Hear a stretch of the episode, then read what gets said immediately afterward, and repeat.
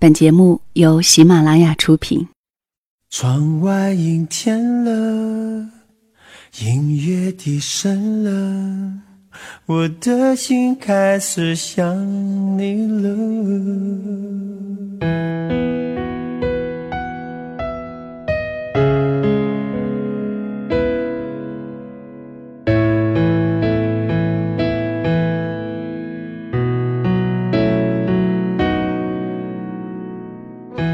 如果一个人是一个开始，两个人是不是结局？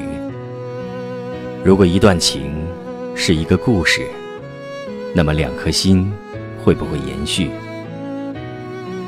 有没有人让你甘心低到尘埃里？有没有人专注的陪着你，从一生走到一世？每周日晚，两个人一些事。为你讲述那些年我们的故事。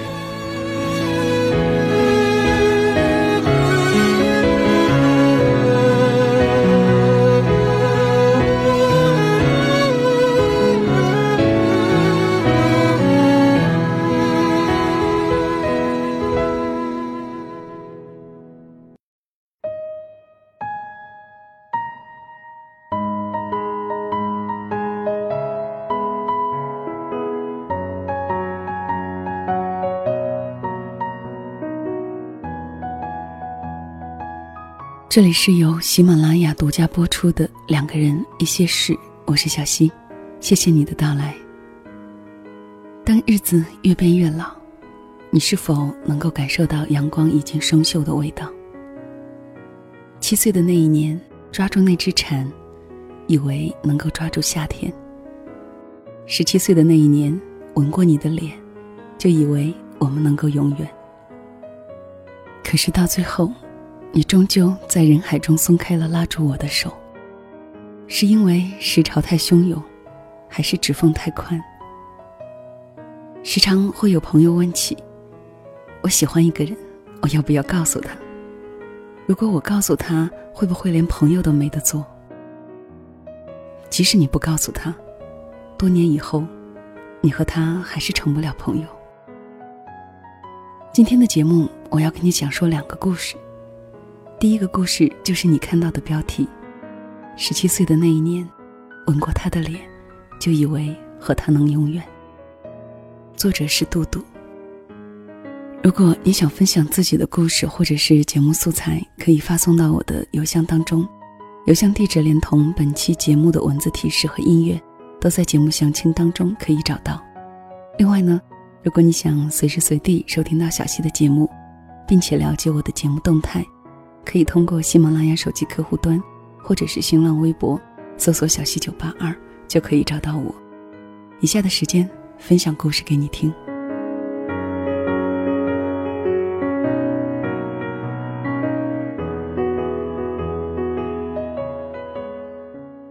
姑娘的初恋男友是一个五月天的忠实粉丝，播放器里塞满了五月天的歌。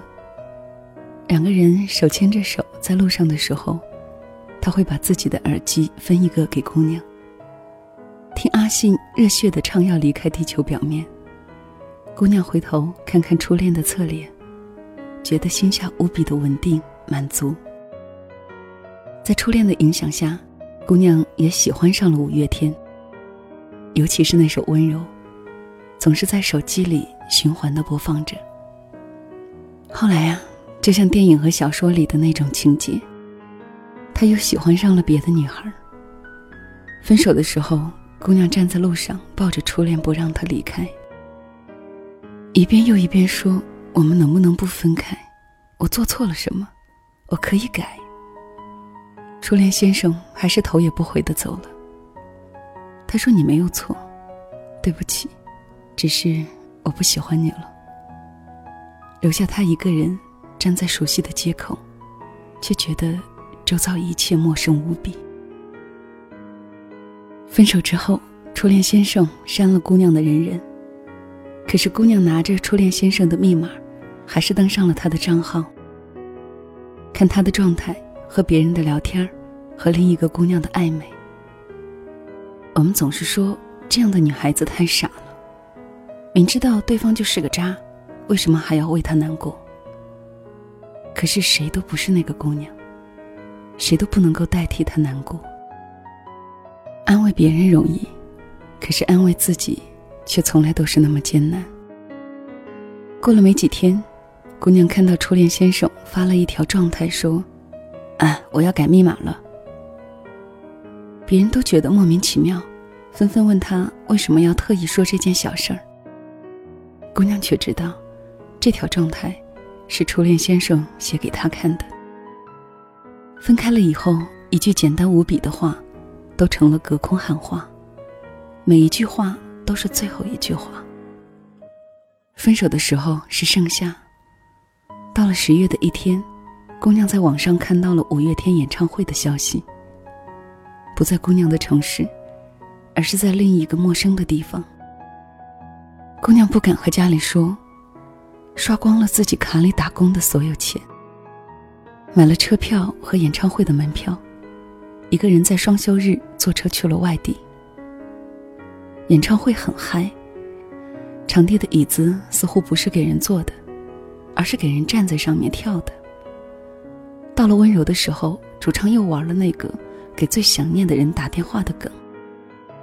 姑娘拿出手机，初恋先生没有接。姑娘打了两个、三个、四个，打到第五个的时候，初恋先生还是没有接。姑娘默默的把手机塞回了口袋，一个人蹲在自己的椅子上，和着歌声，放声大哭。他对着手机里和初恋先生合照的照片说：“你不是最喜欢五月天的吗？你为什么不接电话？你为什么不接电话？我还是很喜欢你啊，你为什么就不喜欢我了呢？”一遍又一遍，可是姑娘的隔空喊话，初恋先生已经不会再在意了。喂，你听得到吗？你为什么不愿意再听一听了呢？只要一句，一句也好啊。又过了好多年，姑娘已经放下了初恋先生，有了自己的新生活。听闻初恋先生恢复了单身，但是其他还是一切顺利。因为某些学校的事情，姑娘和初恋先生又重新联络上了。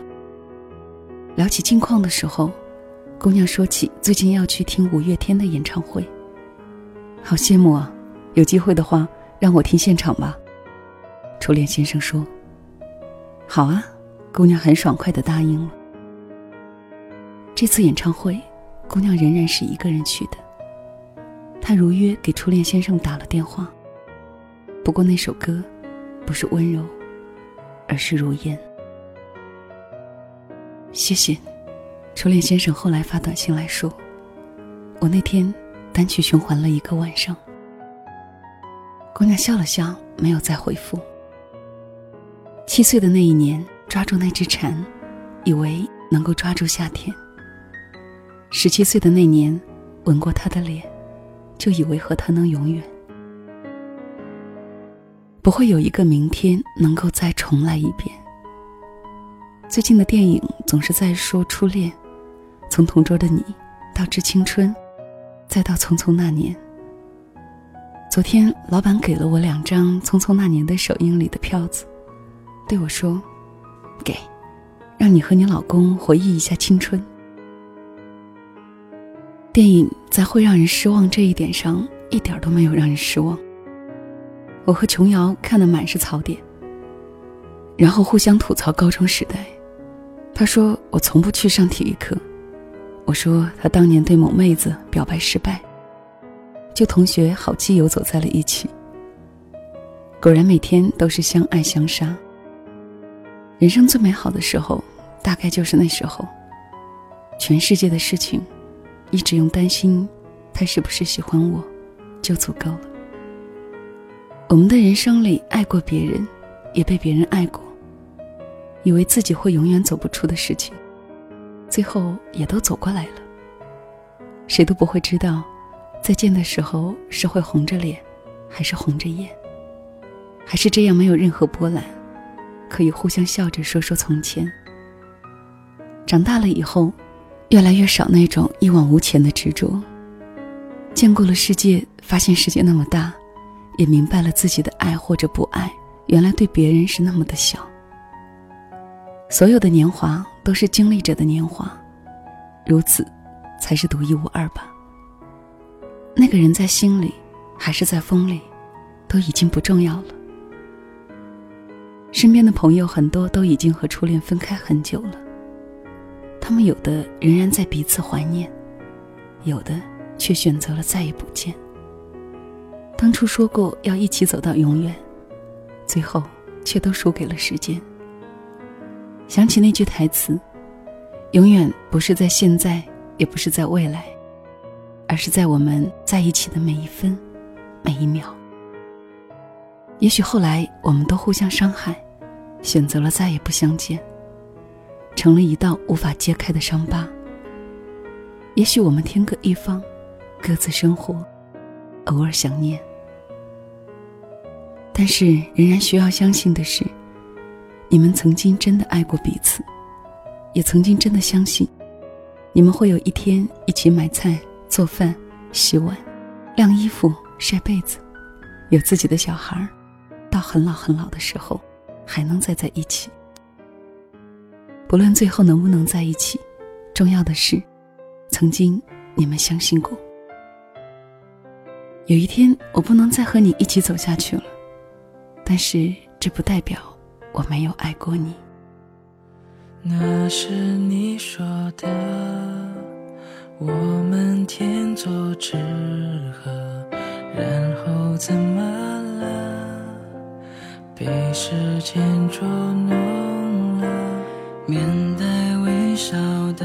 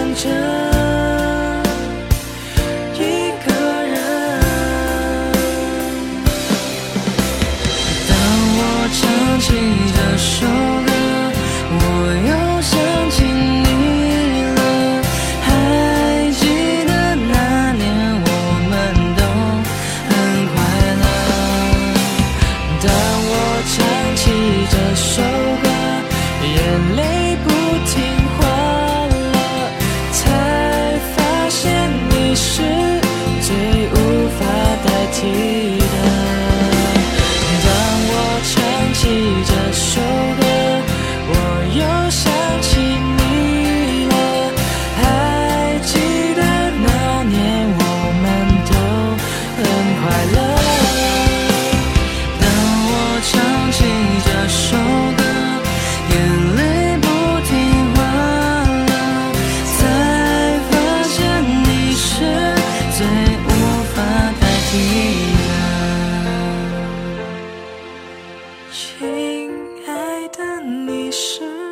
最无法代替的。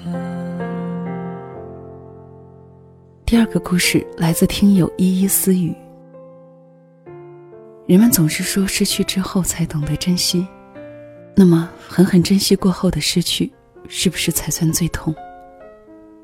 我一直在想，是不是冥冥注定让我们相遇、相爱？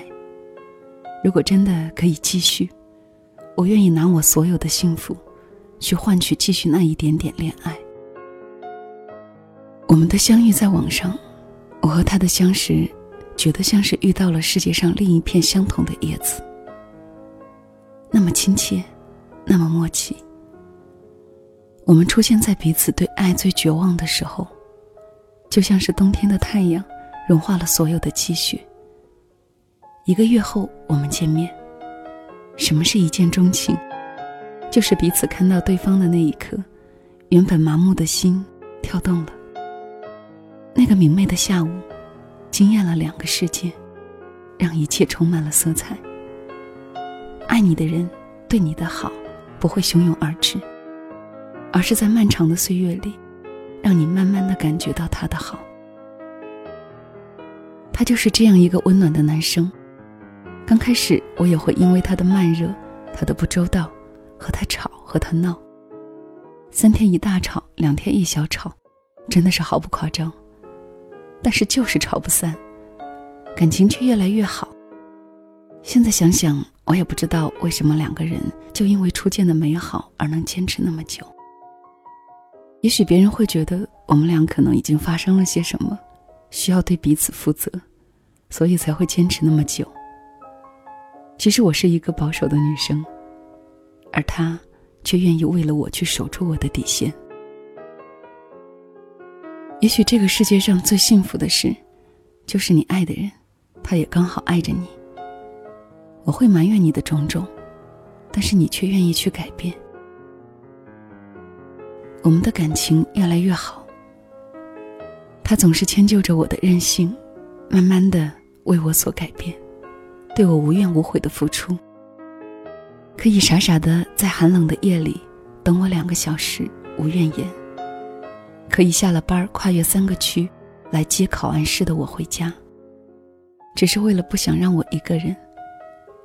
可以为了陪我减肥，下班压马路陪我回家，而我们住的地方，一个在东，一个在西。可以在我最难过的时候唱歌给我听，哄我开心。我像所有恋爱中的女生一样，享受着幸福。我二十四，他二十七。在这样一个过了初恋的年纪，我们却找到了初恋的感觉，没有那么轰轰烈烈，却在平淡中感受到，他可以掏心掏肺的对我好，在乎我，生怕失去我，而我可以像个孩子一样，可以在他面前撒娇欺负他，他却永远都不会生气，搂着我笑着对我说：“你这个傻丫头。”就像他曾经给我唱的童话一样，他是童话里的王子，永远守护着我。我也以为会的，我们可以谱写出属于我们的童话。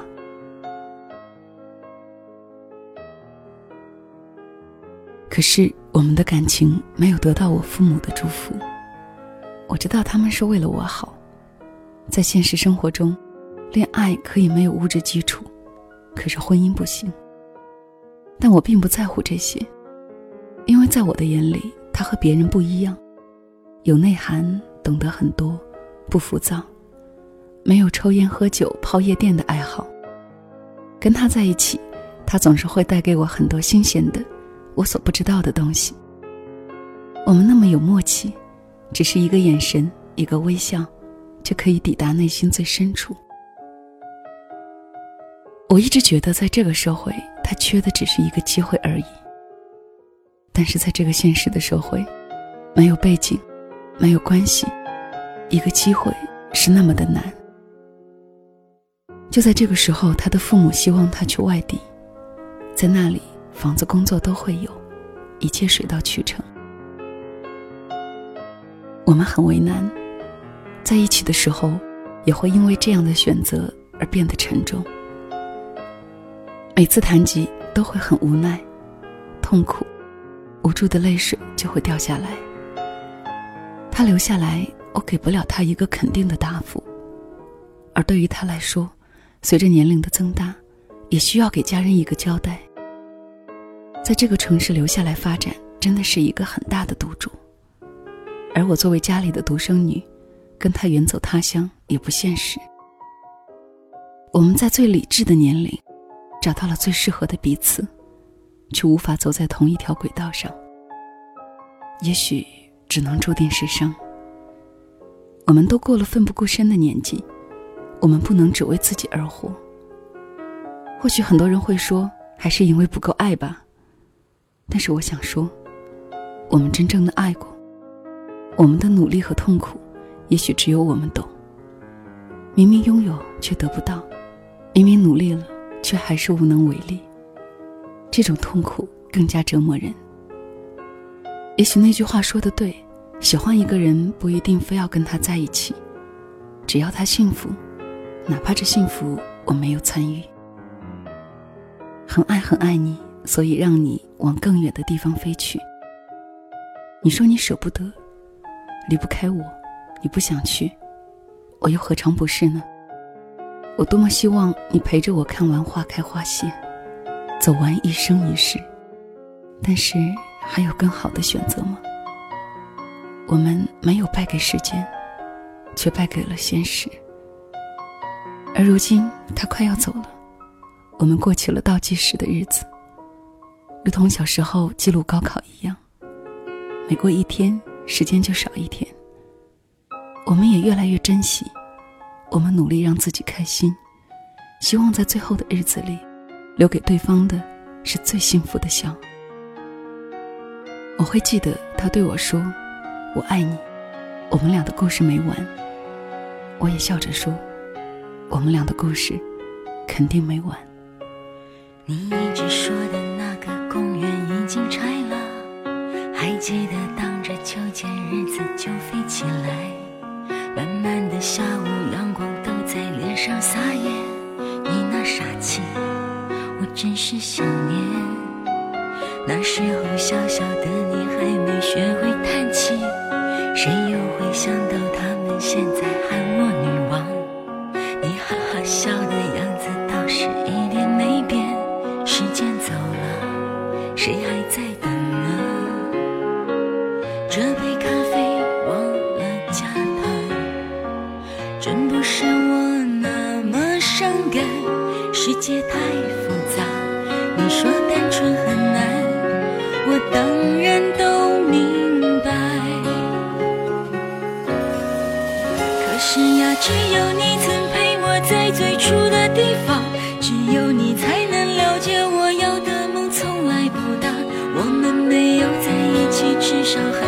情侣一样。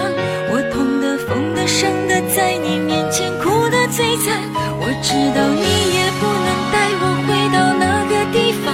你说你现在很好，而且喜欢回忆很长。我们没有在一起，至少还像家人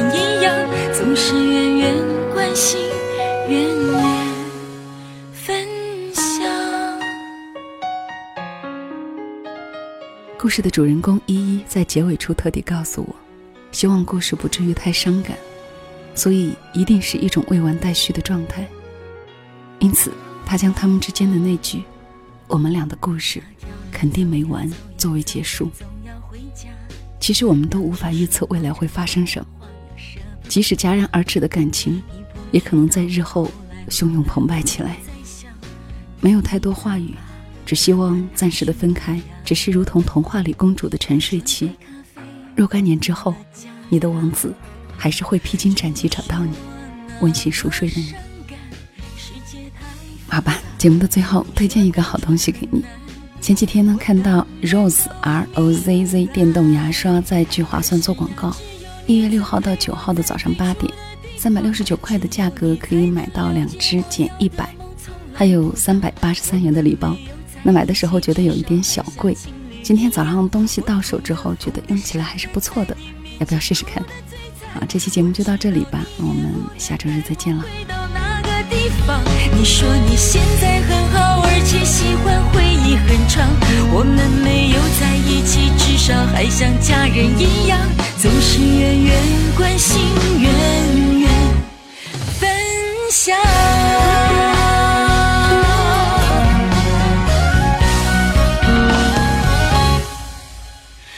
是呀，只有你曾陪我在最初的地方，只有你才能了解我要的梦从来不大。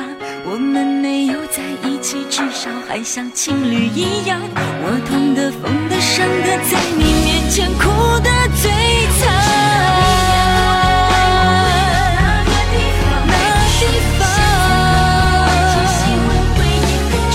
我们没有在一起，至少还像家人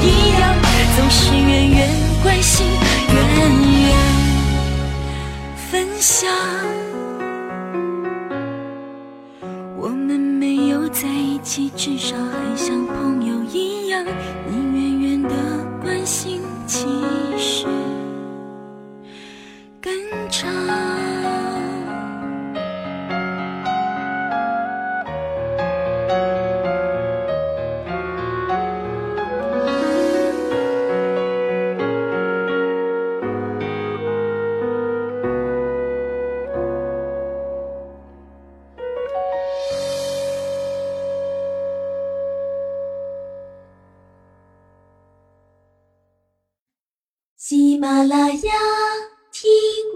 想听。